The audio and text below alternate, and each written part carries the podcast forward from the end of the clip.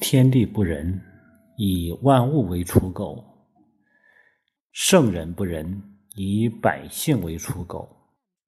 这是出自《道德经》里边的一句话。天地不仁，正是天地的伟大之处。他从来不会拿这些仁义来去刻意的照顾某些人，所以这也是天地大道的公平正义之所在。我们每个人在人生中都会经历很多的波折磨难，其实每一个波折和磨难都是我们的一次考核提升的机会。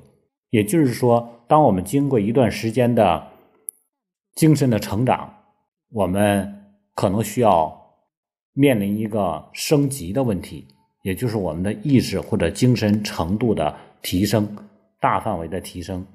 那么这个升级呢，需要一定的考核。这个考核就是我们在人生中所经历的一些磨难，或者困难，或者一些我们认为的不幸。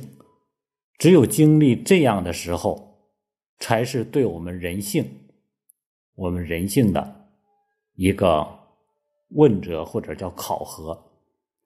这个考核，有的人拿积极的态度，我们的思维方式。觉得哎呀，你看，这是我需要努力的时候。于是他的这种态度决定了他答卷的态度，决定了他对待这个问题的一些方式、方法、思路。很多人人生在不断的往上走，你发现人生的成就不同，并不是因为谁顺和不顺，而是因为。对待人生的态度是不同的，所以陋室铭就说：“天将降大任于斯人也。”啊，后边的话大家很多人都知道了。我们有同样的被考核的机会，但是我们是否抓住这个机会？当碰到考核，有的人选择了逃避。我不喜欢考试，我可不想考试。嗯，有的人呢，稀里糊涂的应战，稀里糊涂的应试，没有看清题，啊，于是呢，交的卷、答卷、空白卷或者完不成考核，最终没有通过。于是过了一段时间，人生又经历一段时间的成长之后，又面临同样的考核。这就是很多人人生中经常。碰到相同的问题，其实每一次的问题都是一次考核。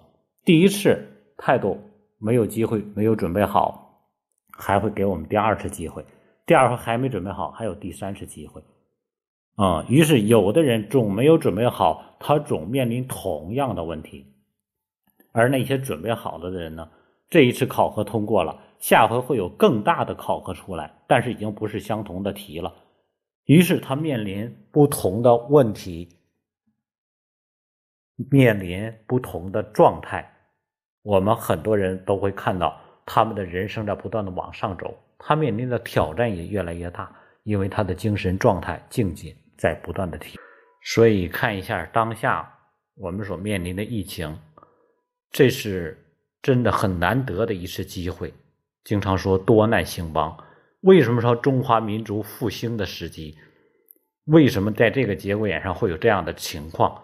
是因为我们这么多人在同时面临有可能提升的这个机会，我们的意识、精神境界在接受同样的考核，但是针对每一个人，虽然是同样的考核，我们的答卷我们人生所经历的。这种考量的标准程度是不同的，所以有的人在疫区，有的人是做大夫，有的人是做病人，因为每个人所面临的考核是同样的这个节点，但是你的卷儿问题是不同的。虽然不同，但是我们有一个共性，就是我们面对考核的认知，也就是审题，我们对它的认知。决定了我们在这个考核之后能够取得什么样的人生的这种走向是向上，还是停留在原地，还是向下？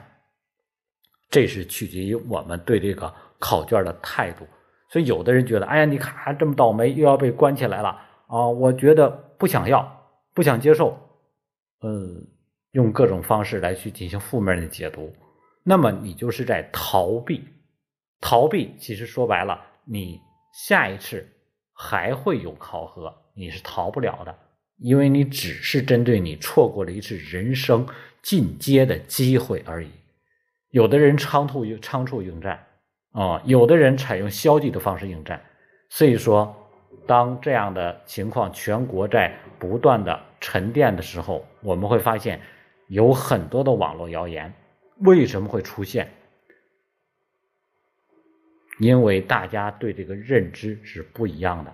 但是我们要清醒的认识到一点：我们接触到的谣言，并不是谣言的问题，而是我们自己的内在的。频率出现了问题，所有的外向都是内在的映射。所以说，如果我们转发了别人的谣言，这个不是说给我们传递谣言的人的问题，而是说我们内在的频率跟它是接近的。就像病毒，并不是外在的病毒传染了我们，而是我们身体里边跟病毒它太接近了。于是，本能的让病毒在我们这个土壤里边生根发芽了。所以，当我们接受到谣言的时候，那么一定是我们内在的思维跟谣言产生的系统，他们是频率接近的。虽然那个谣言不是我编的，不是我说的，但是既然能够进入我的耳，被我去看到、认同。那么一定是我的思维跟他是接近的。至于谁编的已经不重要了，因为我们的频率跟他是一样的。啊，就像说在一个海盗船上，你说我没有做任何海盗的事情，我只是在这个船上生活，各位一样的都是海盗。这就是频率的接近。所以说，今天当我们自己的思维。内在的精神系统能够不断去提升的时候，很多的信息都会被过滤掉。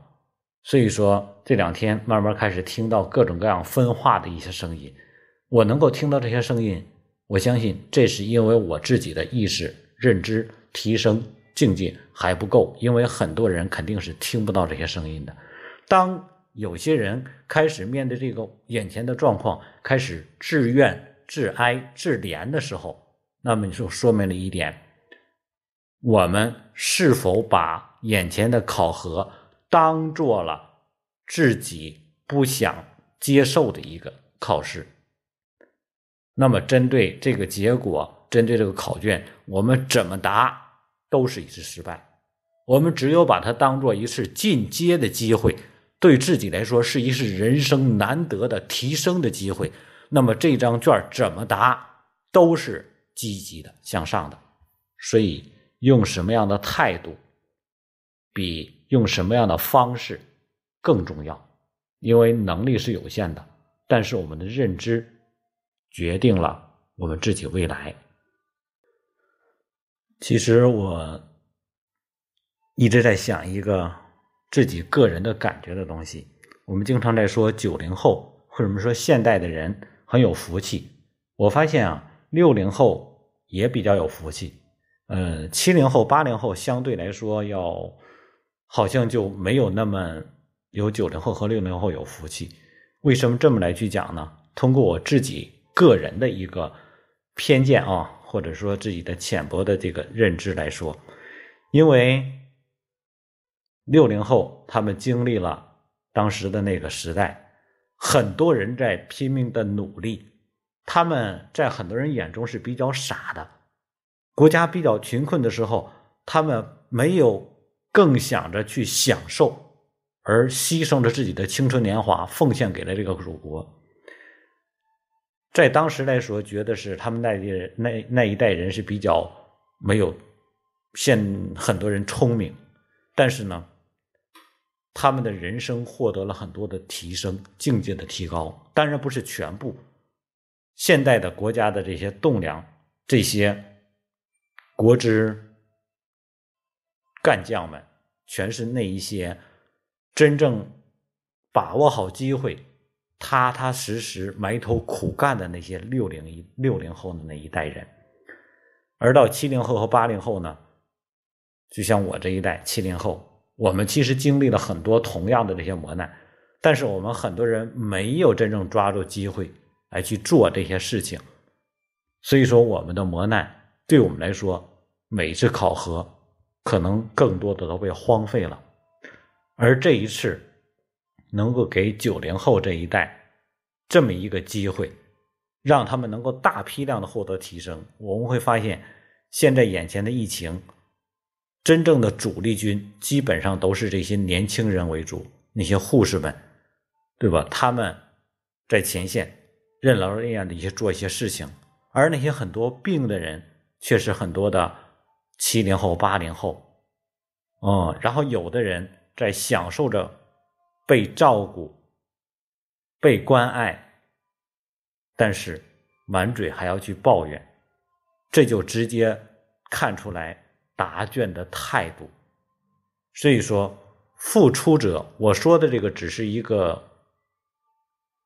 片面的概括，并不是说哪一代人或者是哪零后的人决定了你一定是这样的人。